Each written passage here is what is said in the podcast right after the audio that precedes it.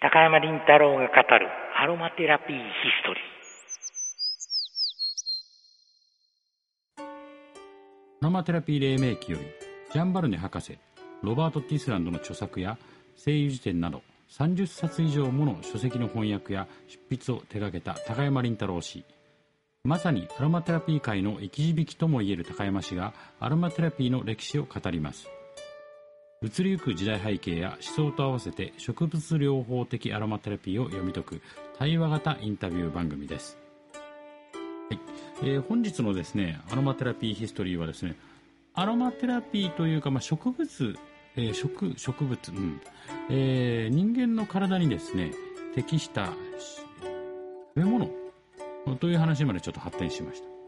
えー、でその食べ物がですねその私たちの体の作りや、えー、そこで生き残る、えー、種族といいますかですね。もう、えー、実は選んでいたんではなかろうかというなかなか面白い見解の話も聞けますのでそちらを今日はお送りいたします。植物というものは別に人間のために存在するわけじゃないでしょうけれども、うんうん、しかし、えー、この生命体という意味合いではあ植物も動物も同じだということをゲーテが気がついて生物学という言葉を考えたということは申し上げました。でこの生命体というものには他の生命体の生命力を増強するという作用がある場合が多々ございます。でこれはそのそれが持っている栄養分なんていうふうな場合もありましょうし、また栄養分とは言えないにしても、それがその体のバランスを崩した場合、そのバランスを回復させるという、そういう働きを発揮する場合もある。とこういうふうに考えることができます。まあ、ある意味、その生命体を入れる方法の主たる方法があの食べるというところではあると思うんですけれども。そうですね、はい、ですからあの野菜を食べるというふうなことはまあ、はい、これはあのその人間が育った土地の環境にもよると思います、うんうん、例えばインドなんていうところは植物がたくさん生えているので植物をたくさん食べるというふうな人あのいわゆるベジテウェジタリアンというような菜食主義者なんていうのが随分いるんですよね。うん、ですけれどモンゴルなんていうところに行きますと肉ばっかり食べる。なるほど。あるいは馬乳を飲んだり、牛乳を飲んだりなるほどする。要するにどっちも動物性食品なんですけどね、ある人がモンゴル人とインド人とホームステイさせさせたんですって。そうしたらそのモンゴル人は一月の間ですよ。肉しか食べなかった。ところが一方のインド人は野菜、まあ、これには豆もあるでしょうしあるいは洋菜とか茎菜とか根菜とか、まあいろいろうん植物には食べる部分によってその区別がございますけれども、まあ、そういうような野菜しか食べなかったそうです。しかし1ヶ月経って両者の健康状態を、まあ、その人はお医者さんだったらしいんですけれども、よく調べたんですが、はい、何ら問題点がなかった。両方ともに問題点がなかったんですか？問題点がなかった。つまり野菜というものは、私たち、こう、魚を食べ、や、うん、あの、この、昔は野菜と言わず素菜と言ったんですけれどもね、うん、えー、要するにキャベツだの白菜だの、まあ、こういうふうなものはみんなこれは西洋から入ってきたものです。あのやあの白菜なんていうのはこれ中国から入ってきたものですけれどもね、うんまあ、あの要するにそういうふうなものばっかりを食べて、そういうようなものを食べている人間はそれに合った体になっている。日本人は魚も食べ、そしてまたあ時には、これ西洋人ほどじゃありませんが、あの、動物の肉も食べ、うん、それからまた、あのー、穀類を食べ、というようなことをしてきたということがあるので、体の方がそれに